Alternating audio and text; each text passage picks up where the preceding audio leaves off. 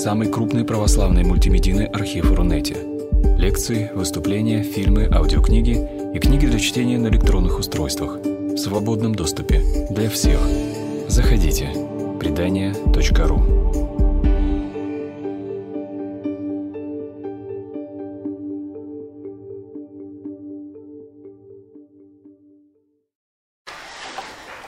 Ну что ж, дорогие друзья, начинаем. Да, сегодня первая мастерская – первая мастерская психологическая совместно с порталом предания.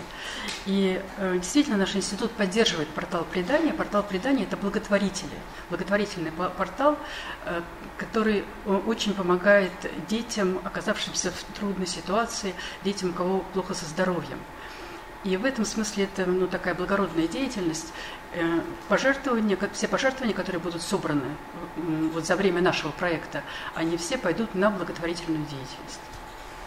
Начинаем. Да. Здравствуйте. Рада вас приветствовать на нашем мастер-классе. А, приветствую всех, кто смотрит нас а, онлайн. А, надеюсь, что сегодня будет интересно. Меня зовут Юлия Семенова. Я психолог-консультант храма Святого Александра Невского в Красном Селе. Храм у нас очень старый, интересный, красивый, теплый. Всех приглашаю посетить его. Что еще сказать? Рядом со мной Марина Вениаминовна Архипова, мой учитель, мой духовный и профессиональный ориентир. И я хочу еще раз поблагодарить за то, что пригласили меня снова с вами в паре поработать. Спасибо.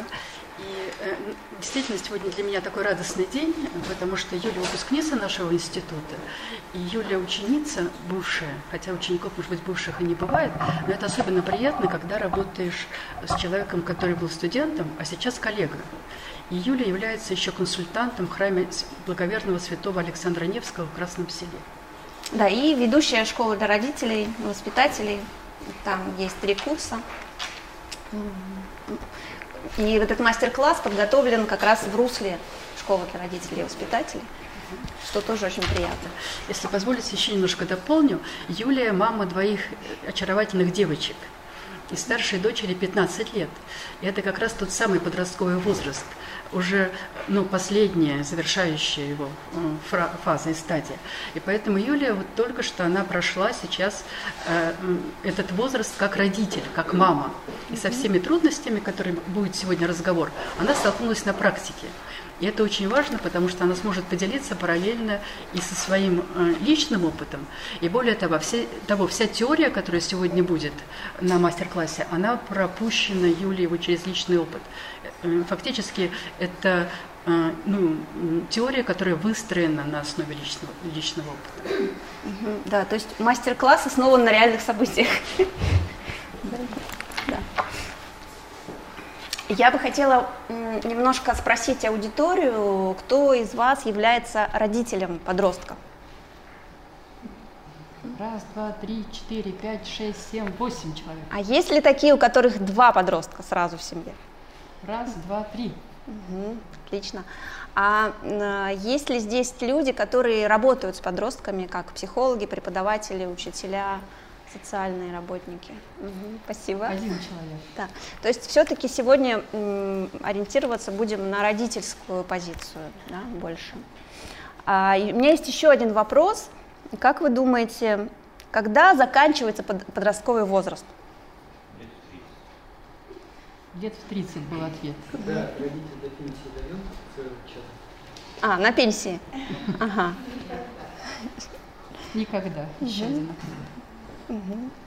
Разные мнения на этот счет есть, да, у психологов, у физиологов. А, ну вот мне нравится очень э, такой подход, когда говорят, что подростковый возраст заканчивается, когда дети сами становятся родителями. Да? И тогда этот цикл полностью завершается. И причем неважно, это дети родные, которые родились, или это ученики, или это крестники, то есть те, когда появляются собственные дети, по отношению к которым можно выполнять функцию родителя. Вот. А до этих пор этот процесс продолжается. А, и что, да, о своем родительском опыте я могу сказать что это было тяжело для меня, да, и неожиданно, потому что я не была готова к тому, что у меня тоже будет все так же, как я читала в книжках, потому что я же, я же психолог, я же читала много книжек, я же ведущая школы для родителей и воспитателей, я вела, вела курсы для родителей, объясняла им, как поступать, чтобы не было проблем. И я считала себя хорошей мамой, и у нас были прекрасные отношения с дочерью, пока у нее не начались события в жизни, из-за которых ей очень хотелось почаще уйти из дома, а вернуться попозже. И все стало стремительно меняться, все стало все хуже и хуже и хуже. И я испытала такую, такое ощущение разочарования в себе, в своих ценностях, в своем стиле воспитания, в своем подходе, что я вообще не понимала, как я вообще могу что-то говорить людям, когда у меня у самой дома такой, такой бардак происходит. И поэтому я очень хорошо э, поняла в этот момент, как важно помнить о том, что есть опора, что есть поддержка, э, что есть какие-то незыблемые вещи, на которые можно опереться, когда ну, совсем все рушится. Поэтому вот э, так возник, возникла идея этого мастер-класса, чтобы и целью этого мастер-класса я вижу представление некой единой такой концепции для родителей, такой стратегии поведения, когда вдруг все становится плохо и кризис разгорается э, в семье, как, как что делать, как вести себя и на что опираться можно в, в эти моменты. То есть сейчас презентация будет, и мастер-класс называется «Точки, точки опоры». То есть э, вот ту идею, которую э, проговорила сейчас Юлия, это идея того, что существуют некоторые точки опоры, и очень важно в кризисной ситуации, когда мы оказываемся, эти точки опоры, о них помнить, о них знать.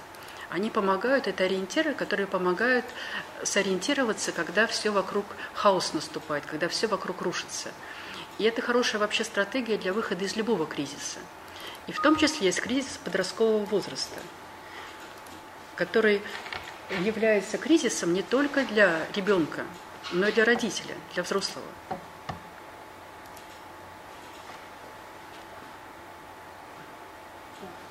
Есть. Ну, очень коротко по теории, да. Угу чтобы немножко понимать, о чем идет речь. Что происходит в подростковом возрасте самые трудные периоды?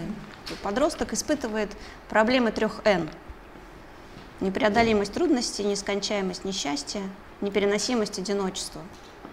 Все сразу на него наваливается.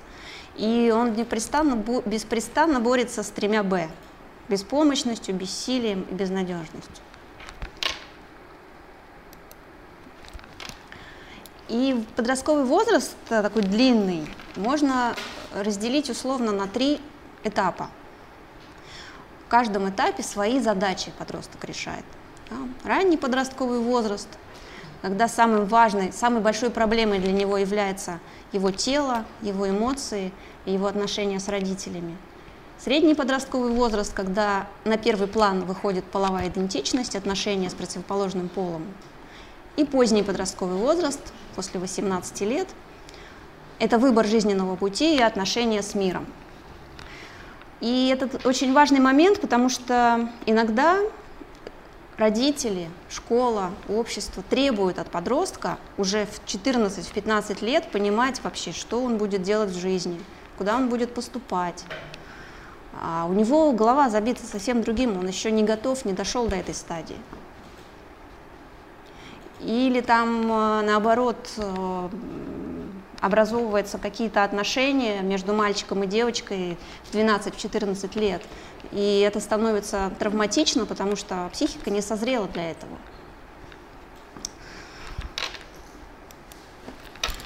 А вот э, перед нами мозг человеческий.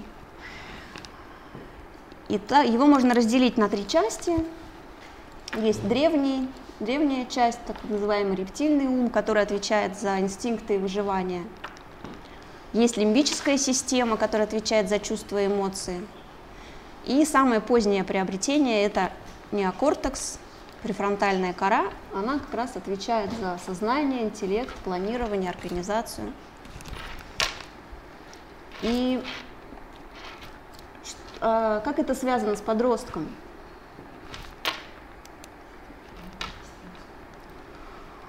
Что касается вот рептильного мозга, да, там идет э, гормональная перестройка. Поэтому подросток физиологически нестабилен. У него диспропорциональность тела.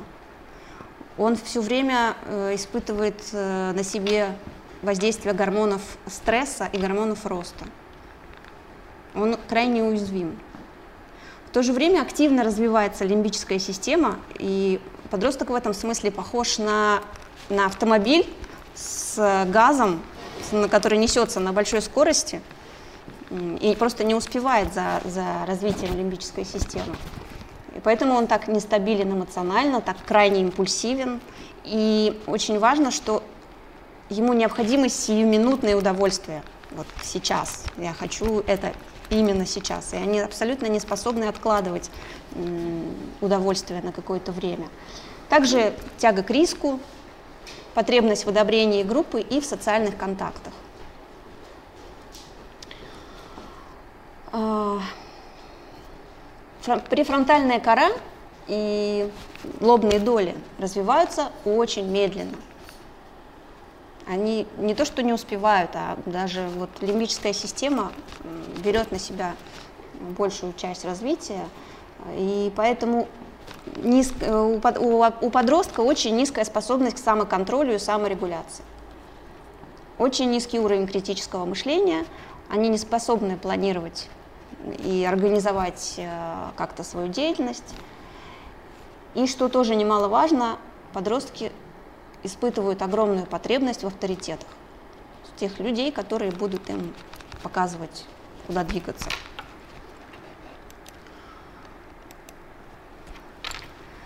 И в связи с этим можно сказать, можно выдвинуть такой тезис, что в подростковом возрасте родители выступают заместителями префронтальной коры как бы являются внешним мозгом подростка.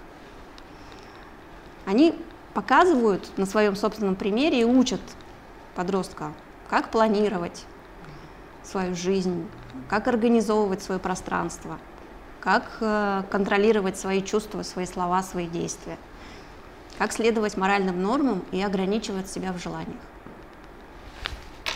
Поэтому родительское присутствие и родительская власть очень важны. Что же у нас должен сделать подросток во время своего, своих подростковых кризисов? Первое, что с ним происходит, это деидеализация родителей. А мои родители обычные люди со своими недостатками, не совсем не боги. Отделить себя от, от этих людей, сказать «я другой», пройти индивидуацию.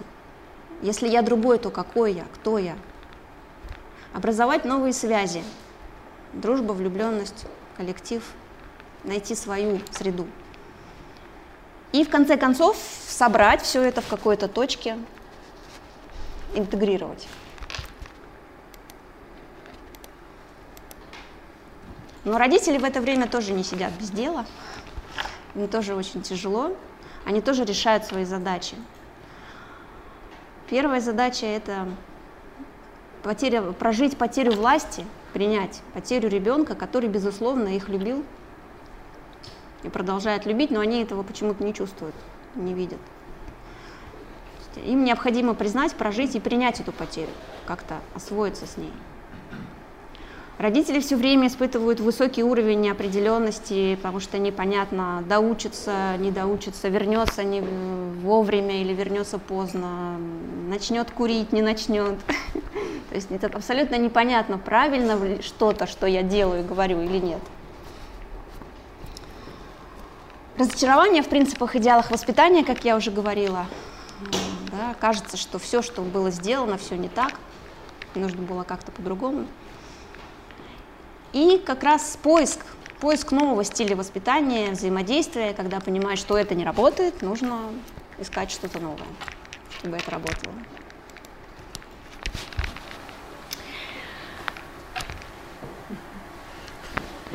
И Юля предложила такую интересную метафору, метафору «дом» при взаимодействии с подростком. Э, дом, который состоит из трех частей, довольно понятный нам, понятный нам образ. Э, первая часть, нижняя часть, фундамент – это основа основ, и сюда на психологическом уровне мы относим самооценку и представление о себе. Второе, вторая часть, э, можно еще назад, назад вернуться, да. Вторая часть – это стены, несущие конструкции. И сюда мы относим правила и договоренности. И третья часть – это коммуникация, которая есть внутри этого дома. То есть трубы, там двери, перегородки, э, комнаты, как происходит коммуникация, гуляет ли ветер по этому дому, и как там вода, свет, электричество, все это бегает. Это, э, если вот проводить параллель, то это обмен ресурсами языка общения – и да, хорошая метафора, и метафора позволяет, если ее держать в голове, то она позволяет каким-то грамотным образом выстраивать взаимоотношения с ребенком. Самооценка – фундамент дома, основа основ. Самооценка – очень важная часть, и самооценка часто является той точкой, э, той точкой отчета, из которой человек вообще действует, любой человек. То есть мы часто действуем, исходя из того, какая у нас самооценка и какие представления у нас о себе. Это то, что организует нашу деятельность, это то, что организует наше общение. У ребенка, у маленького, самооценка часто складывается из э, того, а, что ему говорят и как ему говорят окружающие. В первую очередь значимые люди, родители, взрослые, воспитатели. Подростковому возрасту самооценка уже довольно такой ну, выстроенный, э, выстроенный фундамент. Но проблема в том, что в подростковом возрасте все рушится, все ломается. У подростка меняется все, меняется тело, меняется социальное окружение. Все, происходит, все не так случается в подростковом возрасте ну, вот на физиологическом уровне происходят изменения, об этом все знают. А, в кровь, в организм поступают гормоны, которые э, преобразуют тело подростка. И обретая новое тело, надо научиться еще им пользоваться. Подростки не умеют пользоваться этим телом. И из-за этого они часто выглядят как гадкие утенки, которые заходят в комнату. Раньше человек проходил очень ловко между столами, а теперь задевает все и проходит так, что дребезжит посуда. Как один мальчик сказал однажды про подростковый возраст, сказал так. Самое сложное в подростковом возрасте и самое трудное, когда я звоню маме, то я начинаю говорить либо очень тонким голосом, либо басом. И голос меня не слушается. И э, э, это страшно, потому что человек вдруг осознает, что тело его не слушается совершенно. Э, гормоны, которые выбрасываются в кровь, эти гормоны выбрасываются по ночам, ночью и подростки предстоят спать, спать ночью. Вот это тот возраст, когда там раньше, в там, 80-е, в 70-е годы, в советское время подростки начинали читать под, э, под одеялом с фонариком. А чем сейчас занимаются подростки в тот момент, когда они э, просыпаются ночью? Либо не могут заснуть, либо просыпаются по ночам. В интернете. Да, это вопрос. И самооценка тоже она рушится самооценка как бы в этот момент э, человек перестает оценивать себя, э, потому что все старые, э, все старые оценки, они перестают работать.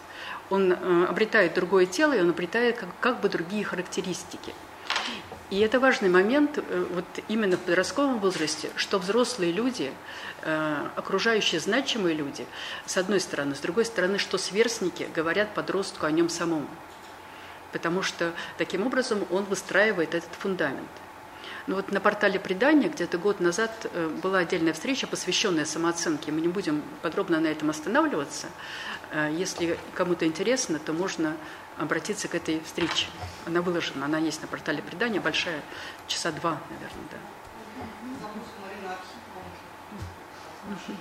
Да. А, формированию хорошей стабильной самооценки подростка способствует. Первое. Когда ставятся реальные цели и отмечаются успехи. Это очень важный момент реальных целей. А, потому что подростки часто не способны построить реальные цели, они ставят цели завышенные, и потом не могут их достичь. Из-за этого самооценка начинает трескаться. И вот взрослый здесь может помочь чем? тем, что поставить, помочь поставить реальные цели, а потом обратить внимание подростка на то, что она достигнута. Молодец, это сделал. Э, ты боялся пойти э, вот в это общество, боялся что там выступить, сказать слово, но ты молодец, ты это сделал, пошел, сказал, и твое выступление было интересно. Второй, второй пункт. Создаются ситуации, в которых подросток может попробовать свои силы и получить опыт успешности как можно в более разных направлениях деятельности. Это тоже важный момент. Чем есть вот сеть разветвленнее и более разные ситуации, где человек чувствует, что он побывал там, что он опытный, что он знает, как эти ситуации сделаны, а если еще он в этих ситуациях подействовал э, успешно, то это то, что придает уверенность в себе и создает такую хорошую положительную самооценку. Еще один пункт важный – принятие и одобрение подростка результатов его деятельности значимыми взрослыми, родителями, педагогами и так далее. Это важный момент, э, когда то, что делает подросток, хорошо, на это обращается внимание. Потому что часто взрослые люди думают о том, что хорошо – это нормально, а плохо – на это надо обратить внимание. Ну, и во взрослых отношениях так может быть. Э, но вот в подростковых отношениях это не очень хороший э, способ это очень важно для подростка обращать внимание на то, что он делает хорошо. Там на кухне э, родитель пришел, на кухне посуда не вымыта, на столе грязь, но подросток приготовил хороший ужин или, или какой-то ужин, сварил кашу, еще что-то сделал. Хорошо, когда родитель скажет, ну, каша вкусная, молодец, приготовил, вот это хорошо, вот это хорошо. Ну, и убрать тоже можно было бы, например, давай уберем вместе или там э, важно убрать. То есть важно в любой деятельности, важно обращать внимание на то, что было сделано хорошо. И принятие и одобрение со стороны сверстников – это важная, важная часть, важная доля такой для формирования хорошей самооценки у подростков. Подростку важно показывать свои умения и проявлять свои качества в группе сверстников.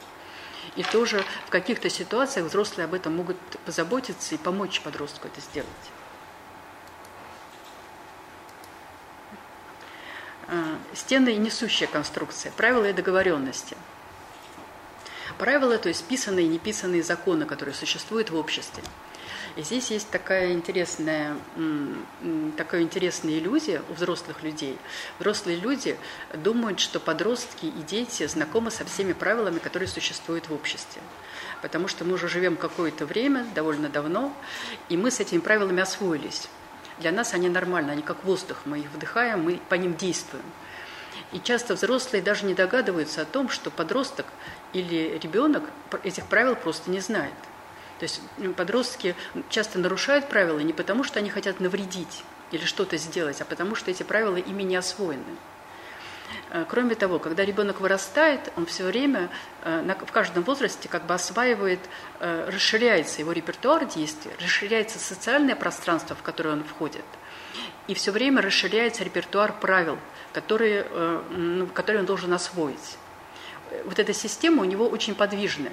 Еще вчера ему не разрешали ходить одному в магазин, а сейчас можно ходить одному в магазин. Еще вчера ему не разрешали задерживаться у подруги, там, у друга на ночь. А сейчас, например, можно это сделать. Еще вчера ему не разрешали куда-то поехать, а сейчас можно. То есть все время расширяется репертуар. Этот репертуар очень подвижен. И с этим надо, надо время просто, чтобы это освоилось. И вот от взрослого требуется особое внимание и терпение к тому, когда нарушаются правила, в том, чтобы эти правила обозначить, показать эти границы и э, рассказать о том, как э, рассказать или показать, как это работает, как это действует. Э, причем э, у нас ведь э, очень редко получается, когда мы э, осваиваем с первого раза что-то. То есть мы попробовали, здесь граница, э, граница есть, но э, у меня есть мысль о том, что, может быть, все-таки ее и нет. Я попробую еще раз и еще раз. И, может быть, надо 10 раз это сделать для того, чтобы понять, что здесь граница есть какая-то определенная, здесь есть правила, и не, нельзя действовать э, вот таким образом, как мне хочется. Э, то есть вот освоение этих правил э, ну, требует от, от подростка активности и постоянного нарушения, а от взрослого терпения и постоянного обращения к этим правилам. Да, и очень важно, чтобы сохранялась на уровне взрослых, сохранялась иерархия, да, чтобы сами взрослые демонстрировали уважение к закону, существующему в обществе, в, в стране, да, за правила дорожного движения не нарушали, пристегивались в машине, сами там, не, не, не, не, покуп, не брали липовые справки на работу, да, потому что если родители сами демонстрируют неуважение к законам и к правилам, а требуют от этого у подростков, то подростки начинают этим пользоваться. А, и уже очень сложно эм, аргументы привести. И второй момент, э, иерархия в семье тоже очень важна, чтобы есть э, правила, которые являются законом, которые устанавливаются отцом, и, а с мамой можно иногда договориться. Вот. Тогда как-то подростку понятно становится, как вообще все происходит. А когда между собой папа и мама тоже постоянно борются за власть, и э, мама все время спорит и не соглашается, и кричит, что все несправедливо и все не так, то подросток не понимает, дезориентируется, но потом э, привыкает и начинает манипулировать этими историями. Вот, это вот про что касается правил. И вот эти первые две части, э, э, с которыми мы сейчас познакомились, фундамент и несущие конструкции, они являются основными в общении с подростком, но и не только с подростком. Но да. о них часто забывают. И все конфликты, которые возникают э, у взрослых с подростками, они часто происходят на третьем уровне, на коммуникациях. А если в доме нет фундамента или фундамент проваливается, там болото, если стены падают, если, комму... Э, если э, нет несущих конструкций, то тогда а, обмен ресурсами, коммуникация, общение будет хаотичным. И тогда э, это то, что тоже будет постоянно проваливаться. Это то, что не будет достигать цели. В этом доме не будет ни света нормального, ни воды там, ни каких-то да, коммуникации. Я, я согласна с вами, потому что именно это и происходит в подростковом возрасте. То есть представьте себе, что у вас есть какой-то дом, в котором вы живете всю вашу жизнь, там 12-14 лет. Э, он не идеален, но там вам все знакомо. Вы приходите, испытываете приятные чувства от того, что видите этот дом. И что с ним происходит, что происходит в 12-14 лет? Внезапно этот дом изменился полностью, там фундамент ушел под землю или покосился, почему-то поменялись стены, они стали из другого материала, э, коммуникации перестали работать, свет отключили внезапно, да, э, и никто не объясняет, почему это произошло и как долго это продлится. Э, только все время требует, требует что-то. Учись, делай, мой посуду, возвращайся вовремя. И что возникает? Единственное желание убежать куда-то без оглядки из этого дома и все, и спрятать голову в песок и ничем больше не заниматься. То есть подростковый возраст – это дом, где все вверх дном. Ранний подростковый возраст, да, важный, важный, важный момент. И что мы можем сделать, как взрослые, как родители, а, для того, чтобы помочь подростку выстроить постепенно выстроить новую концепцию себя и своих отношений с близкими. Мы можем помочь ему укрепить фундамент, сформулировав его трудности, его желания, приняв и отразив его чувства, просто озвучив его позицию своими словами. Дать ему понять, что он для нас важен, значим. После этого помочь выровнять и укрепить стены, обратиться к закону, распечатать этот закон, прочитать ему, что подросток должен возвращаться домой в 22, потому что это закон Санкт-Петербурга. Формулировать правила в нашем доме, такие правила. Напомнить о договоренностях. Да, мы вчера договорились о том, что уроки ты будешь делать до 12 ночи. И уже только после этого, когда вот это все сделано, озвучено, а, проложить рабочую коммуникацию, сказать о себе, о свою позицию изложить, о своих ценностях напомнить, поделиться своими чувствами и опасениями и выразить ожидания.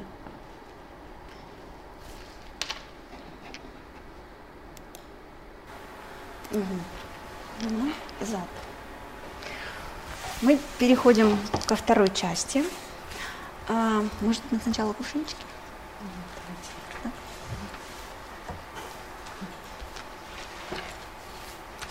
Так, мы сейчас продемонстрируем вам несколько диалогов.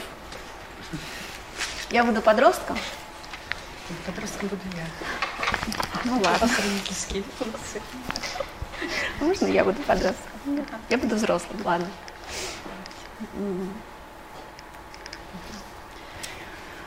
Ситуация такая, что я вижу свою дочь, которая собирается в школу э, в потертых, э, даже в некоторых местах порванных джинсах.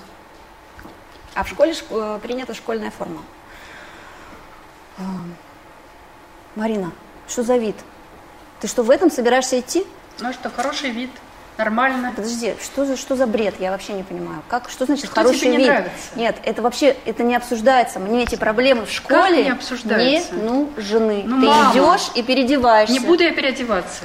Значит, разговоров вообще больше Я никаких не буду будет. переодеваться. Ты будешь переодеваться. Я не буду Мне, переодеваться. видимо, сейчас так нужно все ходят в школе. отца позвать нужно. Да? Ну и зови кого хочешь. Ну, потому что Пожалуйста. меня уже ты не воспринимаешь. Так все ходят в школе. Да, я- все. все- Почему я должна быть как, Я не мама как, всех. Как непонятно кто выглядеть. Всегда хуже всех. Всегда ты, ты мне всегда диктуешь, что одеть. Ну, что а, это конечно, такое? я тебе диктую, потому что это мой дом. И это мне будут звонить Ну и и говорить. тогда в нем, пожалуйста. Как вы думаете, что это был за стиль общения? Диктатура. Диктатура. Мгм, Да, авторитарный. Мгм. Вариант номер два. Марина, ты опять, ты опять в этих джинсах? Да, мамочка. Боже господи.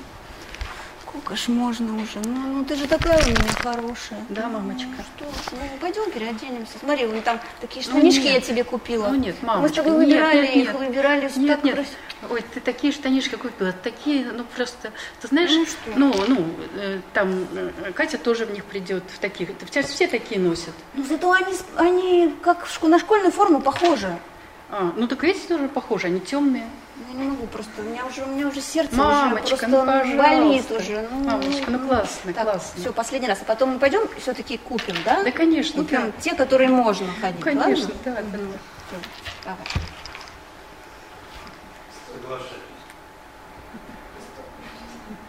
Уступки, да, уступки, попустительство, попустительский стиль. Третий вариант. Марина, ты уже позавтракала? Да, Я смотрю, у тебя джинсы новые. да, это те, как раз те, которые мы вчера купили. Мгм, Да, я помню. Тебе они Ну, очень- мне очень да, нравятся. классные джинсы. Да, Такие же, как у Кати. Я вижу, что они тебе настолько понравились, что ты решила их в школу. Ну да, сегодня же как, как раз. У нас сегодня такой день, там все будут. А, точно, после каникул, первый Да, день. да, да. Поэтому тебе важно прийти Да, да. Так, чтобы все упали. Ну, слушай, здорово. Ну да, это же вообще классно. Ну, ты же знаешь, что у нас в школе, к моему большому сожалению, тоже принят строгий стиль. Ну да, но бывают же исключения. Ну, конечно, исключения бывают у всех, но есть такое правило в школе. Строгий стиль. Ну, они темного синего цвета. Я понимаю, что тебе бы очень хотелось самой выбирать, Ну, в чем очень, да. ходить. Это м, для меня тоже это было всегда важно. Я понимаю тебя. Но тем не менее, ответственность за нарушение школьных правил Ну, никуда что не денется. делала? Что ты делала, когда хотела что-то одеть? Я, я, ой.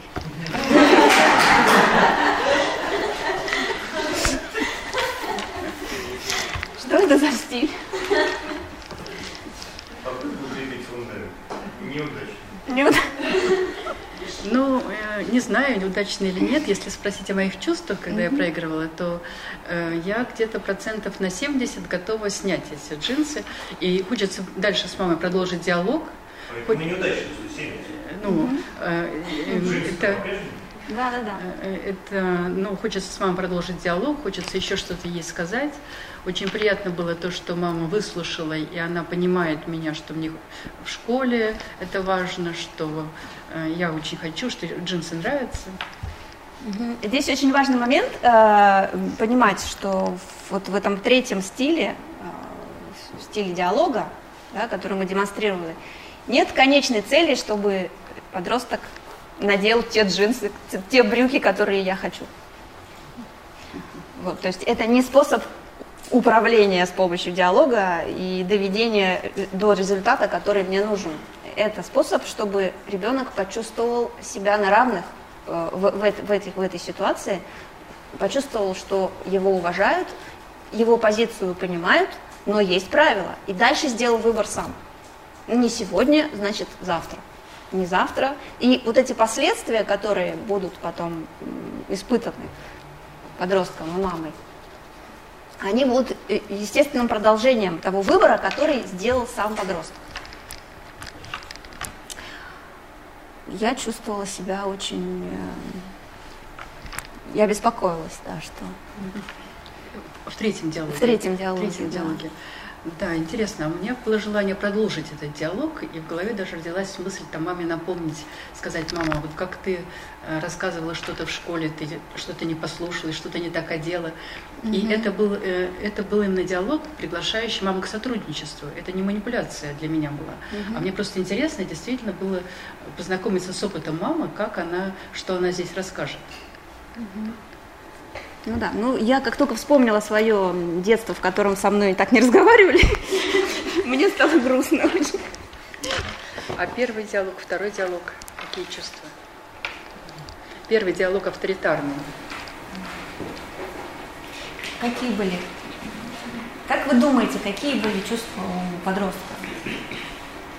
Диалог узнаваемый, самое первое, что хочется сказать, к сожалению, Да, ну, самый... у всех сторон. Есть со стороны, когда был ребенком, и теперь со стороны когда Я думаю, что И как... любой делает, может быть, узнаваем. Ну, такое в зависимости. я про себя говорю, про себя. У кого-то Что чувствует люблю, подросток, когда ему так э, Раздражение, отторжение. Протестное. желание все-таки победить, да? Оказалось, дух, дух спора, дух спора, пере, пере, переговорить, перебивание у вас будет. такое. да? А что чувствует мама? Мама чувствует тоже, мама чувствует, что ее совершенно не воспринимают как маму, и хочется еще усилить, еще усилить натиск и позвать еще папу и устроить войну. Вот просто вот заставить как раз заставить, чтобы вот ты вот мне тут столько наговорила, ты меня совсем не слушаешь, не уважаешь, но я тебя заставлю эти штаны надеть. Восполнить эту власть. Да, да. Я чувствую потерю власти, которую любым способом хочется вернуть на место. Э, И в первом диалоге, вот как подросток, у меня было желание уйти из дома.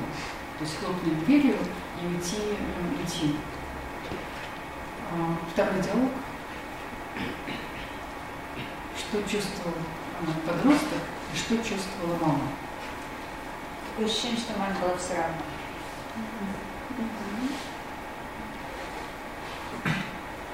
А подросток что чувствовал? Ну, я сейчас опять маму пере... это самое, переуговорю, все будет как бы. Все будет, как я хочу. Да, да. У меня было такое ощущение, что власть у меня, что я могу сказать мамочка, мамочка, и мамочка пойдет у меня на поводу и сделает так, как мне удобно и так, как мне хорошо будет. А у меня была, была паника, что я понимаю, что я ничего сейчас не смогу сделать, и у меня будет куча проблем. И вообще я не справляюсь со своим ребенком. Я плохая мама, и все у меня валится из рук. Это Вот такие чувства. Чувство беспомощности. И что мы сейчас еще и поссоримся, и совсем все будет плохо.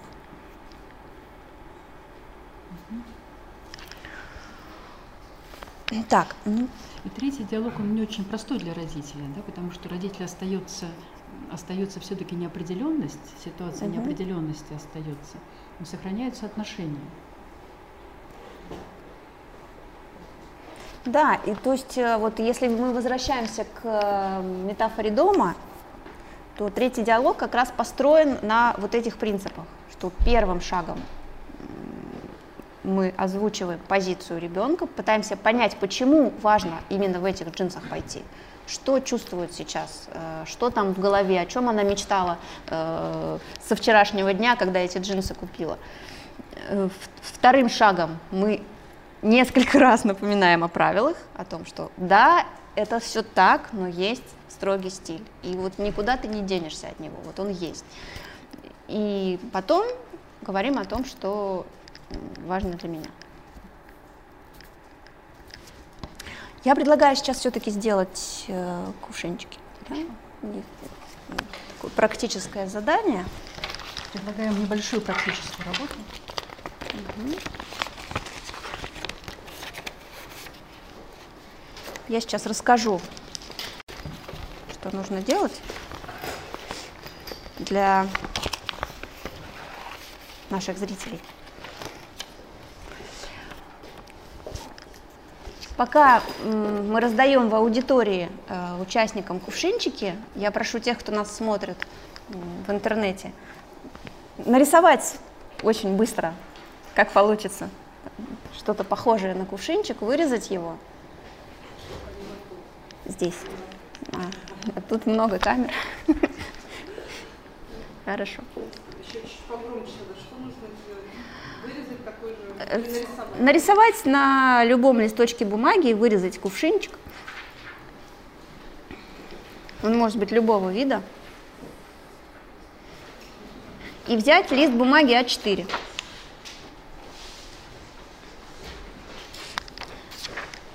И понадобятся карандаши.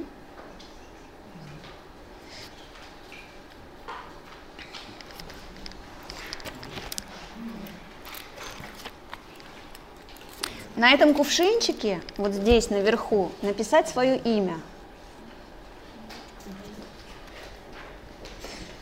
Если у вас в семье, когда вы росли, да, были братья и сестры, можно взять пару кувшинчиков. Можно взять кувшинчик для, своей, для своего брата, для своей сестры.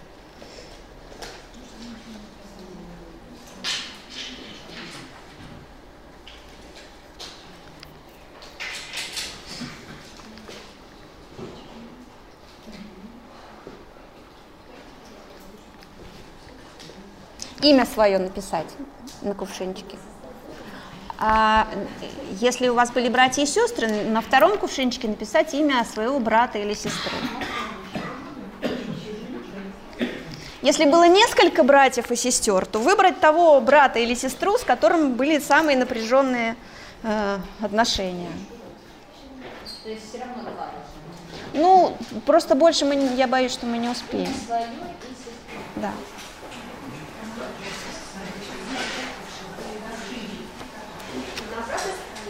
На любой.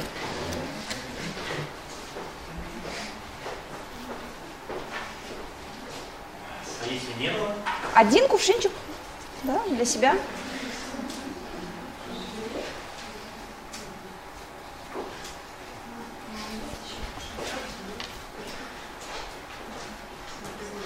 И надо приготовить карандаши еще. У Марины Вениаминовны.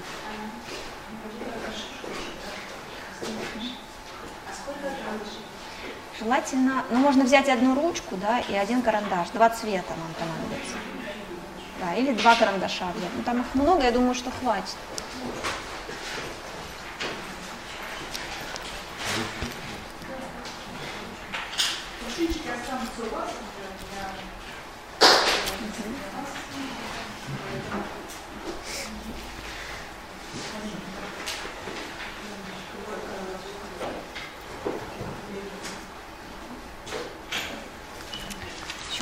Листочек понадобится. Есть листочек? Вот, мы так, значит.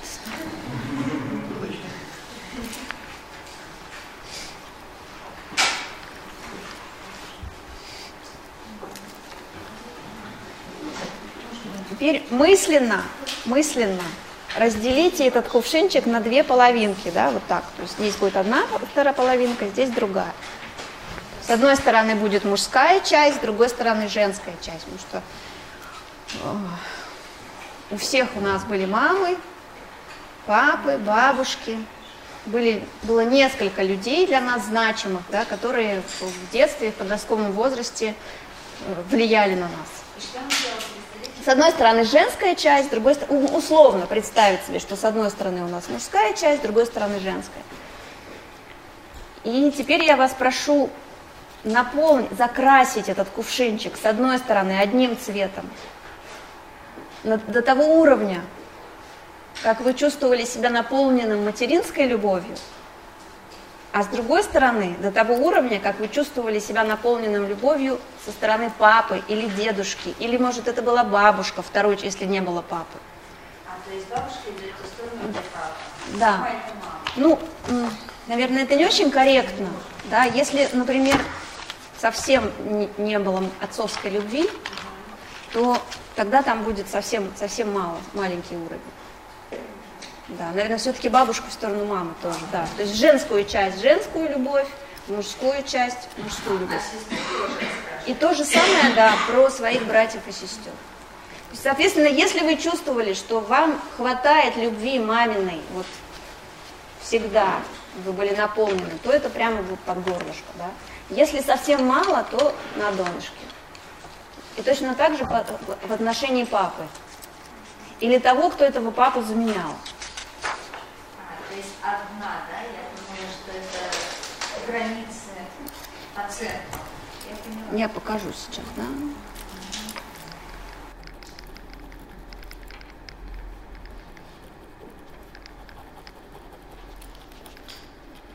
Ну, то есть вот примерно вот так, да, то есть мамы с маминой стороны побольше, с папиной стороны мало. Неважно, главное, чтобы с одной стороны папа, с другой стороны мама.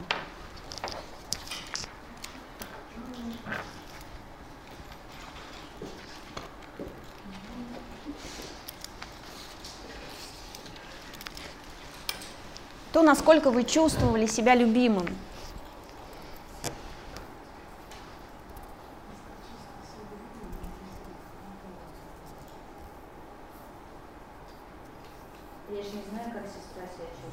Ну вы же видели со стороны, как э, к, ним, к, ним, к ней относятся мама и папа. То, как вы думаете, как вы, думаете, как вы чувствуете, да. что себя чувствовала себя сестра. А, потому что, конечно, это ваше представление, а, ваша система угу. координат, но она тоже очень важна, то, как мы представляем, как наши братья и сестры себя чувствуют.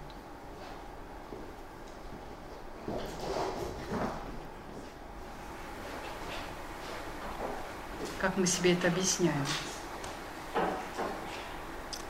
Как сказала одна девушка, она сказала, вот мне повезло, у меня было две бабушки, они обе меня любили, а мою сестру не любили совсем. В ее картине мира, в ее представлении есть такое представление о том, что она была любима бабушками, а сестра не была любима ни одной, ни другой бабушкой.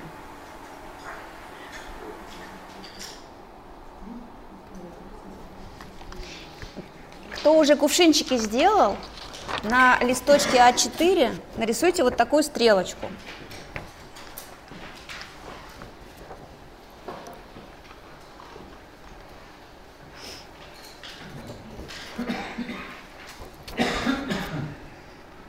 Там, где начало стрелочки у нас будет 0,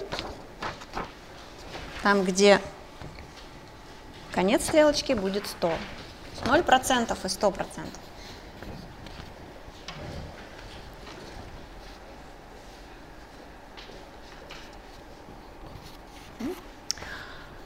Все уже, да, нарисовали, все готовы? А теперь расположите на этом листочке эти кувшинчики ваши и ваших братьев и сестер так, насколько вы чувствовали себя принятыми. Если вы чувствовали, что вас полностью принимают со всеми вашими особенностями, то ближе к этой стороне, к 100%. Если вы чувствовали, что вас не принимают, хотят переделать, критикуют, все время что-то не так, то ближе к нулю. И как принимали ваш Родители, да, родители, в семье. Итак, как вы думаете, расположите кувшин брата или сестры тоже относительно вас? Как принимают его или ее?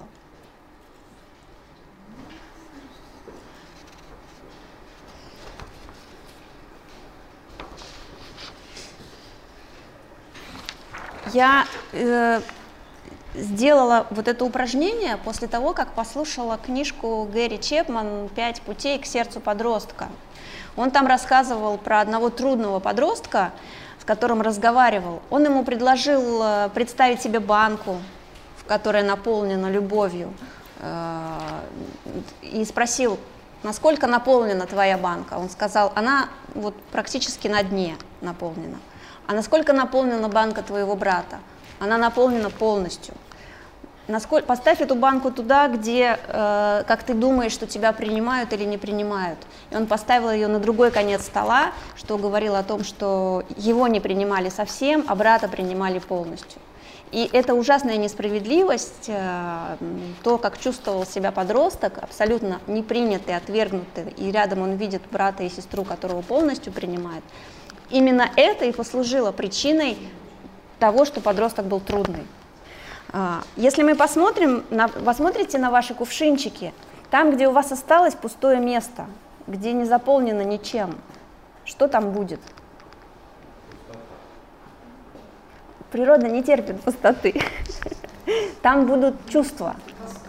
Там будут трудные, тяжелые чувства. Страх, вина, обида, одиночество, тоска. А вот здесь у горлышка, сверху этих трудных чувств, будут разрушительные чувства. Гнев, раздражение, злость, агрессия, то, что выливается уже из кувшина. Если помните, у Гипернрейтер был кувшин эмоций – да, что на, над, под любыми разрушительными эмоциями, под любым негативным поведением всегда глубже лежат чувства, которые мы прячем, которые мы не можем выразить. Поэтому очень важно заботиться о том, чтобы кувшинчик наших подростков, наших детей всегда был достаточно полон. И если он ведет себя как-то, как нам кажется, невозможно, Э, подумать о том, а не, не, не голодает ли он, да, не испытывает ли он сейчас жажду. И подумать, каким образом мы можем его наполнить той любовью, которой, которой ему не хватает. Потому что самая важная потребность подростка – это потребность в удовлетворении любви. Так, что у нас дальше? Вернемся к нашим диалогам. И вы большие молодцы, что вы все угадали. Все стили. Я надеюсь, видно, да? Все стили можно, в стиле воспитания можно разделить условно вот на таких четыре типа, в зависимости от контроля и принятия. Если родители демонстрируют высокий уровень контроля и низкий уровень принятия, получается авторитарный стиль. Все время, ты все время должен, но ты не тот, кто вам нужен. Делай то, что я говорю, и все у тебя будет хорошо. Делай, не делаешь то, что я говорю, будет у тебя все плохо. Если родители демонстрируют высокий уровень принятия и низкий уровень контроля, получается разрешающие уступки, попустительство, по-разному можно его назвать. Если низкий уровень принятия и низкий уровень контроля, то это уже совсем никуда не годится, пренебрегающий стиль. Такое тоже бывает. Ну и тот стиль, о котором мы, мы рассказывали в третьем диалоге, о котором мы рассказываем в школе для родителей и воспитателей. Это авторитетный стиль, когда высокий уровень контроля сочетается с высоким уровнем принятия. И добиться этого можно только путем диалога. Долгого, мучительно. На самом деле, когда подросток спорит и не соглашается, и приводит все новые и новые аргументы, он прокачивает свои интеллектуальные мускулы. Поэтому нужно радоваться, что ребенок спорит с вами. И когда он приводит в дом толпы своих друзей, он тоже прокачивает и, и бесконечно болтает о чем-то пустом вообще, ни о чем, про какую-то ерунду. а, он тоже тренирует свои, свои мыслительные, интеллектуальные мускулы, свое мышление, он учится. Он развивает свои префронтальную кору и свои лобные доли. Потому что кора развивается только во взаимодействии со значимыми людьми. Сама по себе она не, не зреет без солнца. Ну вот если э, еще остановиться на стилях, то кроме пренебрегающего, все стили, они могут быть успешными в каких-то ситуациях. Авторитарный стиль, он может быть успешным в случае, когда надо быстро принять решение, и ну, невозможно относиться с вниманием к другому человеку. Например, когда ситуация угрожает жизни, надо быстро что-то сделать, не будешь здесь договариваться. Или что-то надо просто сделать, там вытолкнуть из-под рельс, ну, вот грубо говоря, так. А, разрешающий стиль, он тоже может быть успешным в ситуации, когда э, человек, э, по отношению к которому веду себя разрешающим стилем, может почувствовать большое доверие. Потому что мне доверяют в каких-то ситуациях решать самой и делать самой во взрослых ситуациях. Но когда эти два стиля, авторитарные и разрешающие, являются постоянными, то есть они являются ведущими стилями при взаимодействии с подростком, тогда э, возникают проблемы в подростковом возрасте еще более сильные, э, чем э, это предполагает сам возраст. То есть это то, что способствует, можно так даже сказать, что в какой-то степени эти два стиля, они могут способствовать тому, чтобы обострять ту проблематику, которая есть в подростковом возрасте, угу. и затягивать выход из подросткового возраста. Согласна, да. Полностью согласна. Хотя есть много ситуаций, где они необходимы, ну, то есть где они будут э, лучшими. Ну да, хорошо, когда есть баланс между тем, что когда папа более авторитарен, а мама э, немножко в разрешающий стиль. Важно, чтобы родители каждый раз осознавали, что, из какой позиции они действуют и с какой целью.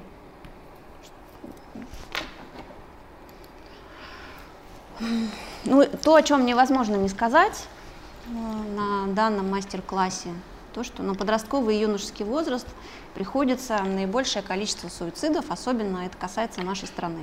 Наша страна на первом месте по количеству молодых подростковых, юношеских до 25 лет суицидов. Поэтому доверительные отношения родителей воспитателей с подростком – это каждый раз профилактика суицидального поведения. Вот в чем она может состоять. Да? А, отношения с родителями, любовь к ним удерживают молодых людей в жизни. Даже если э, есть суицидальные мысли, если очень тяжело, очень плохо, очень трудно справиться, но есть любовь родителей, это то, что будет удерживать. Партнерские и дружеские отношения, которые строятся на доверительной основе, это главный защитный механизм против суицидального поведения.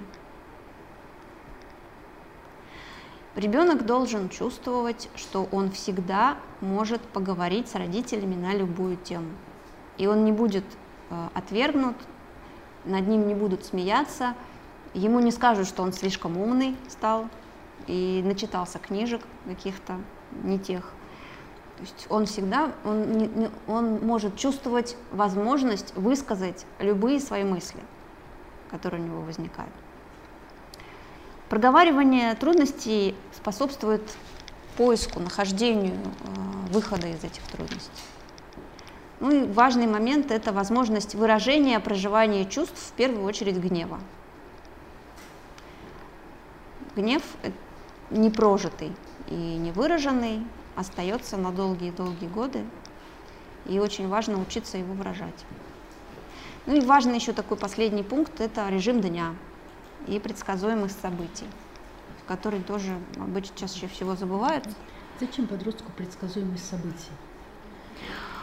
А... Так же хорошо спонтанным быть в этой жизни. Хорошо быть самому спонтанным, а что когда события вокруг тебя, когда родители точно не разведутся в ближайшие там 2-3 года. Или если разведутся, то расскажут, почему и как они будут встречаться, э, на каких условиях. когда школа э, не поменяет своего места, да, то есть или если что-то должно произойти, чтобы это произошло не внезапно, чтобы об этом э, можно было поговорить заранее и дать информацию. Принимается. Принимается. Ну, собственно, мы пришли к завершению нашего мастер-класса. И у нас даже осталось очень много времени для вопросов.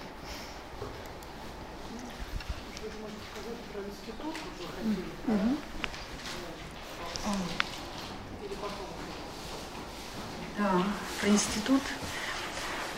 Да, мастерскую подготовил э, институт, Санкт-Петербургский институт психологического консультирования совместно с порталом «Предания». Э, наш институт э, готовит обучают по программам профессиональной переподготовки. И образование такое двухуровневое строится. Базовая программа – это основа э, психологии, и дальше потом, после основ психологии, э, существует практикоориентированная программа. В конце октября э, будет набор на, новый набор на программу основ психологии, куда мы приглашаем людей, у кого есть высшее образование, любое высшее образование, кто задумывается о профессии психолога или кому интересна психология для себя, для саморазвития, потому что психология – это область, такая хорошая область самопознания. И, э, или это могут быть люди со средним специальным образованием, педагогическим или медицинским. Вот милости просим. Спасибо за эту возможность рассказать о программах. Угу. И э, вопросы относительно э, подросткового возраста. Да. Ну, допустим, если родители такие сякие, чувствуют, что травмируют ребенка своим поведением, э, но не хотят изменять свое поведение. Есть ли какие-то рекомендации, как помочь ребенку ситуации, когда родители между собой не могут найти взаимодействие и понимают, что это травмирует Ну вот здесь два момента. Первый, родители такие сякие. Я бы не стала так э, о родителях говорить. Как правило, родители такие сякие в случае, когда у них это тоже боль и тоже их проблемы. То есть э, ну, к ним тоже можно отнестись по-человечески. А взаимодействие с подростком, вот оно может выстраиваться именно таким образом, э, как было сегодня представлено в мастерской. То есть э, подростку необходима положительная обратная связь относительно себя. Подростку очень важно, если родители э, ну вот, находятся в конфликте или если у родителей есть какие-то противоречия, то подростку важно найти точку опоры и какое-то объяснение тому, что происходит в семье. Причем это объяснение должно быть такое, чтобы отношение к родителям положительное сохранилось. Это важный момент, потому что если он будет э, вот на э, подростке, э, ну, в этом возрасте происходит как раз отделение от родителей, и довольно много э, ну, критики в отношении родителей и в отношении того, что родители сделали по отношению ко мне. Они мне не дали то-то, не купили то-то, в детстве повели меня на коньки, а я хотела заниматься музыкой, еще там что-то такое было. Вот в этот момент, в подростковом возрасте, все эти претензии, они обостряются. И это очень важно, э, чтобы Э, вот ситуация, трудная ситуация в семье не привела к еще большему обострению. То есть какие-то положительные объяснения. Можно говорить о том, что да, у твоих родителей сейчас сложный период, они сейчас находятся, это взрослые отношения, они сейчас находятся в таком периоде, когда они выясняют друг с другом отношения. Но все-таки посмотри, там папа любит тебя, мама любит тебя, они к тебе глубоко хорошо относятся посмотри, э, как ты можешь э, в этой ситуации ну, там, свою позицию сохранить, например. Вот, э, ну, это если говорить об общем таком направлении. Хотя в каждой конкретной ситуации там может быть как-то немножко иначе это устроено.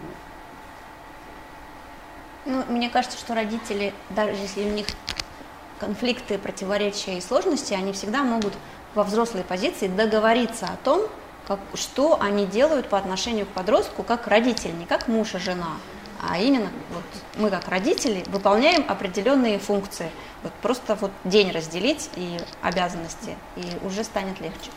Насколько я сейчас услышала, вопрос был о том, что если есть общение с подростком, и известно, что там в семье есть конфликты, да. но в семью, ну, у нас нет возможности общения с родителями. Да? Вот то, как я услышала вопрос. Нет, возможность общения с родителями есть. Родители не слышат, не хотят менять. Не хотят или не могут менять? Ну да. Не всегда уже даже хочешь.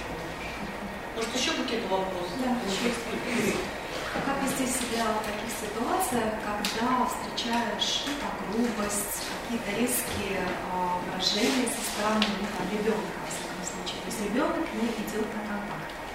Вот так. Ну, какие-то периоды жизни, вот в чем-то там он раздражен, обижен, пришел, и вот не.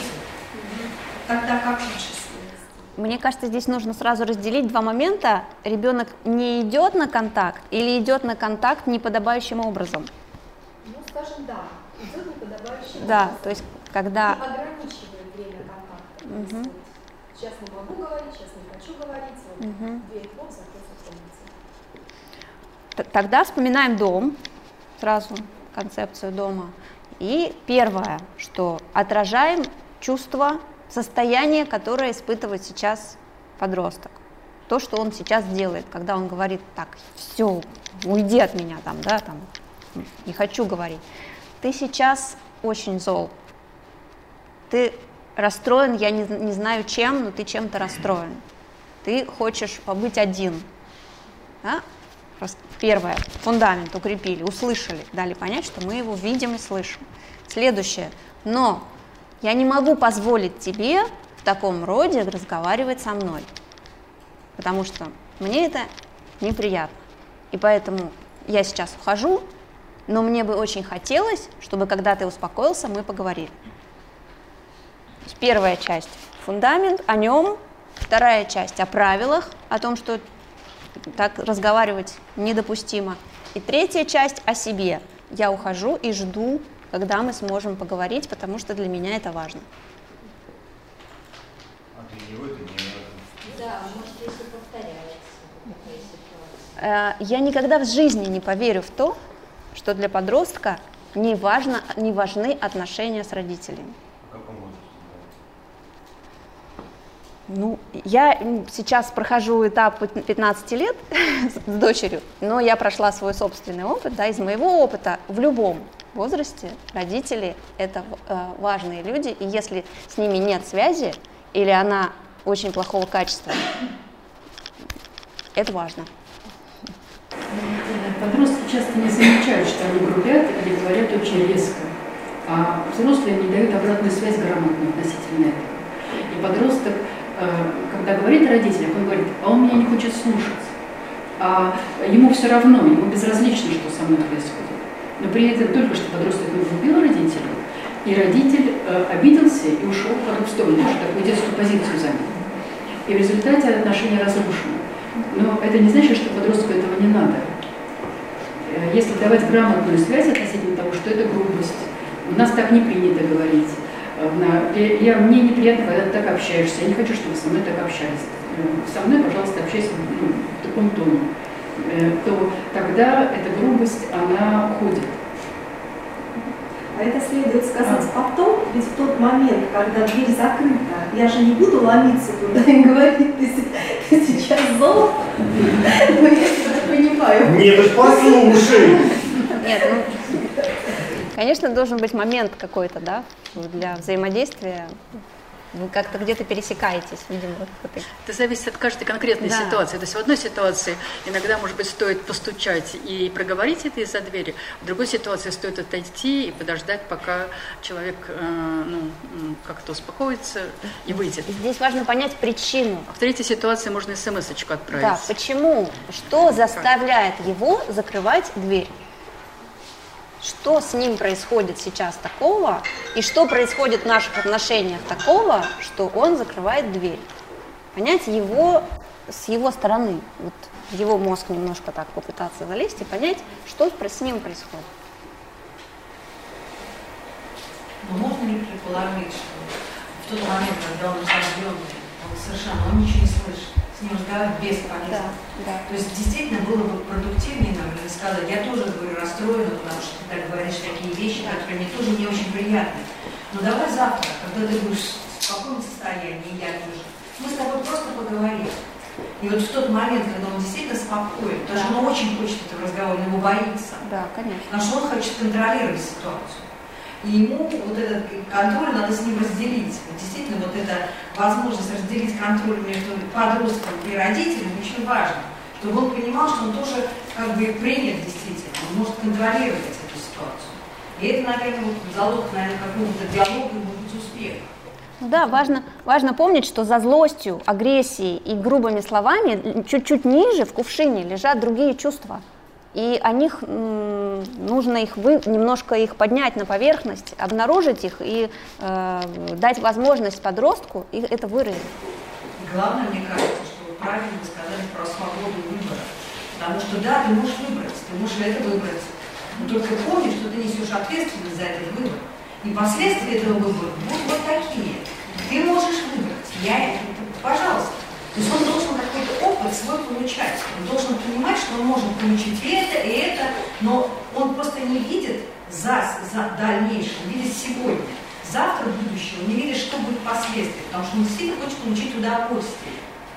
А каким образом, какими методами, он не знает. И поэтому вот если ему объяснить эту как-то каждый раз в диалоге, возможно, это, это колоссальный труд, безусловно, ну, он приносит свои. Просто потребности различаются. У подростка одна группа потребностей, у родителей другая группа потребностей. И здесь нужно ну, выходить на не то чтобы на компромисс, но на дискуссию, на обсуждение, на принятие тех правил, которые будут работать именно в вашей семье. Принятие и, наверное, все-таки понимание, что я, например, не разделяю твои взгляды. Да, они вот такие, но я их не разделяю, мои ценности другие. То есть принять его можно, да, ты должен, ты принимаешь, если ты его любишь, его принимаешь. Но ты разделяешь с ним все равно, говоришь, ну вот я, вот мои ценности, вот такие. Еще такой вопрос. Ну, вот здесь вот комментарий прозвучал, мы давно много раз об этом говорили, что сейчас очень многие жалуются на то, что постоянно в руках смартфоны, меня отвлекают, собственно говоря, отсюда. То есть от уроков, да, вот какое-то общение с родителями. Как ваше мнение, что делать? Ограничивать, договариваться, запрещать, на ночь убирать, чтобы спал. Есть какое-то мнение у вас? Я могу сказать свое, мое мнение, свое личное мнение. А, во-первых, э, смартфон это часть жизни взрослых людей и общества сейчас, сегодня. И э, да, и э, забрать полностью и сделать так, чтобы у подростка его в руках не было, невозможно. То есть мы, это, это то, что мы имеем, то, то, та реальность, которую мы, которую мы имеем, да, тот объективный факт, что это везде сейчас в нашей жизни, во всех карманах и все. А, с другой стороны, смартфон подростку, ребенку купили родители впервые когда-то и приняли решение о том, что у ребенка будет смартфон. Соответственно, и родители обладают всей полнотой власти для того, чтобы установить правила, по которым подросток будет с этим смартфоном жить.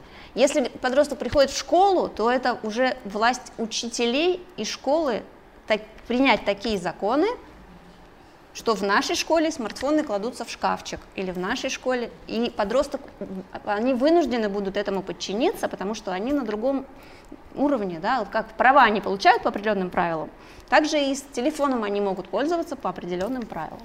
И это задача взрослых людей регламентировать э, вот эти истории. Вот это мое мнение. Я вспомнила интересное исследование, недавно провел наш э, педагогический университет – как раз они изучали подростков, изучали интеллект подростков и э, зависимое поведение. И вот мне рассказали результаты зависимого поведения о том, что э, раньше было такое представление, чем больше человек сидит в интернете, э, тем, наверное, он более зависимый. А, ну вот нет, там корреляция получились э, с психологическими характеристиками. Э, не количество часов, сколько, а что делает с помощью телефона и с помощью смартфона. И есть определенные корреляции, то есть иногда бывает так, что человек тратит в день по два, по три часа не так много, но явно демонстрирует зависимое поведение. И может быть так, что человек много часов в день проводит с телефоном, но поведение независимое, потому что он что-то делает, использует телефон или там смартфон, компьютер как э, некоторого помощника для решения задач своих совсем других. Ну да, и здесь еще надо помнить о том, что необходимо конкуренцию создавать телефону, предлагать что-то вместо телефона, и тогда просто не останется времени. Будет интересно в другом месте. Но это сложно, потому что мы тоже тратим очень много времени на телефон. Дома мы, например, дома у нас есть такое правило, что дома, когда мы обедаем, мы не пользуемся, да, не заглядываем с телефона, откладываем. Да, это компетенция родителей, да. Вводить эти правила.